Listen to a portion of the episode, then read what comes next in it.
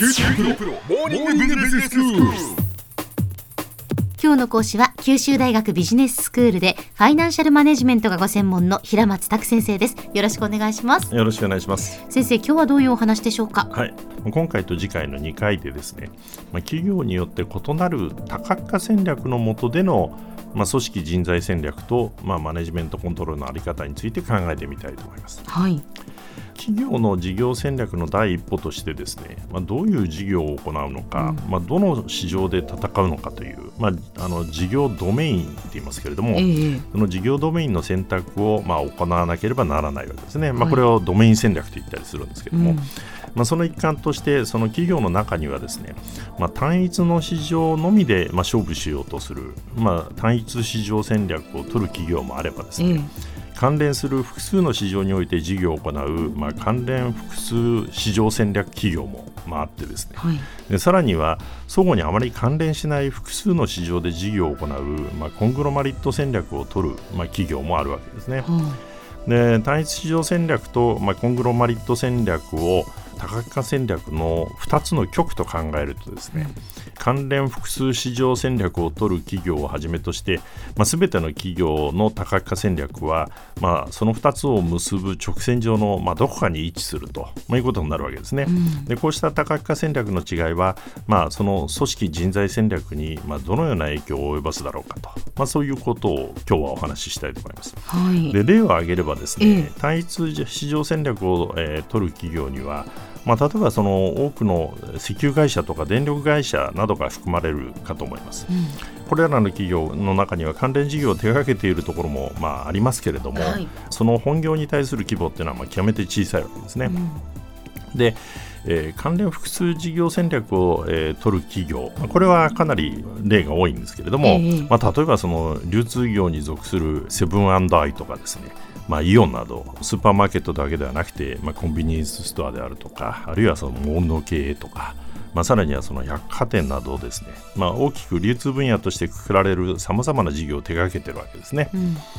で、まあ、最後のコングロマリット戦略企業の例としては、まあ、あの一頃の、えー GE ゼネラルエレクトリックスとかですねあるいはその日本では総合商社、えーまあ、それから二輪四輪楽器などを手掛けている、まあ、ヤマハなどがあの例として挙げられるかと思いうます。コングロマリット戦略って相互にあまり関連しないってことですよね。そうですね。ヤマハとか総合商社とかはあそういうことなんでしょうか？あの楽器とそれから自動車ってあそうんなに関係しないですよね。あそうですね、はい。あなるほど。はい、はいでその企業が戦略を実行する上では、まあ、組織の在り方が、まあ、大きな影響を持ち得るわけですね。で逆な言い方をすれば、まあ、企業は戦略を実行するために、まあ、それに適応した組織を、まあ、構築するべきだと、まあ、いうことが言えるわけです。はい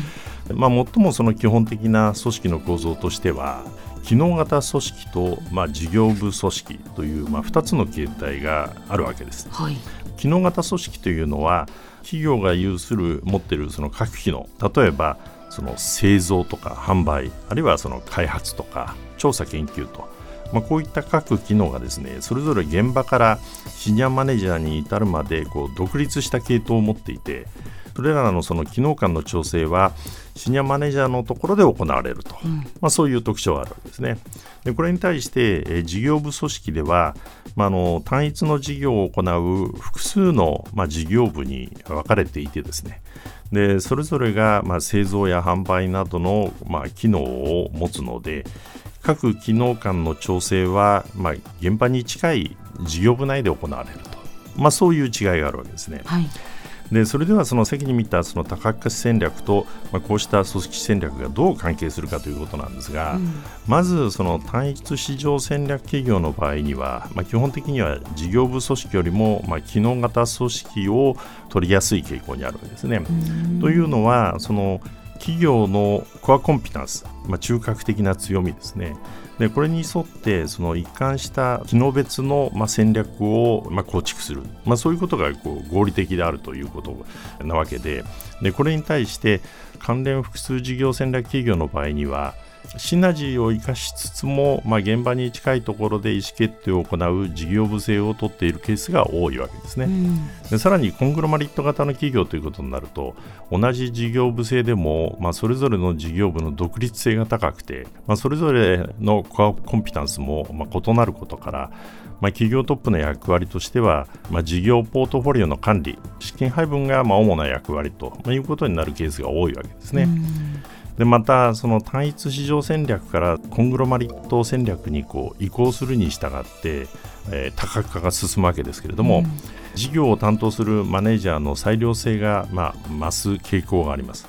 でそれにはまあ2つの理由があるわけですけれども、はい、第一にはその多角化傾向が強まると、まあ、シニアマネージャーが各事業についての、まあ、なかなか知見を持てないと、まあ、いうことが多くなってでしたがってその事業上の意思決定を下すことがまあ難しくなってくるわけですね。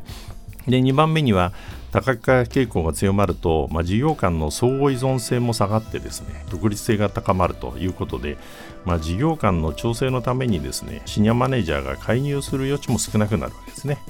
でシニアマネージャーの事業への介入の機会がまあ減る結果ですねコングロマリット型企業では、まあ、本社業務のスタッフの人数もまあ相対的にですけれども、まあ、少なくなると、まあ、いうことが考えられるかと思います。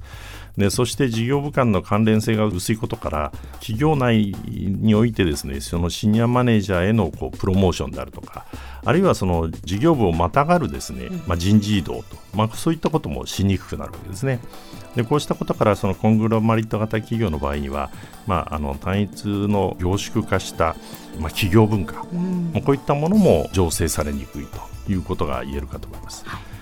でまあ、企業が多角化の形で成長しようという場合、まあ、M&A なども含めてですけれども、まあ、こうした事業多角化戦略と、まあ、組織の在り方を意識した組織戦略の構築が、まあ、必要になってくるかと思います。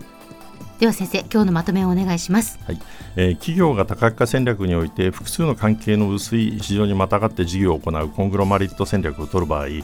単一市場戦略、えー、関連複数市場戦略を取る場合と比較して担当事業部門の独立性やシニアマネージャーの専門領域本社機能の規模、企業文化の持ちやすさなどの点で、まあ、条件が変わってくることを、まあ、意識した上で組織を構築することが望ましいということが言えるかと思います。今日の講師は九州大学ビジネススクールでファイナンシャルマネジメントがご専門の平松卓先生でした。どうもありがとうございました。どうもありがとうございました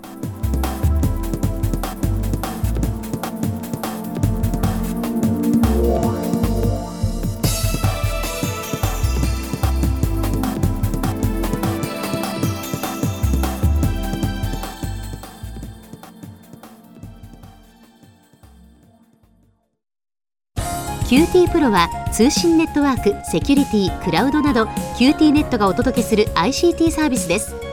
九州中に展開した光ファイバー網を基盤に一番身近なビジネスパートナーとして九州の企業自治体の皆様をサポートします。詳しくは QT プロで検索を。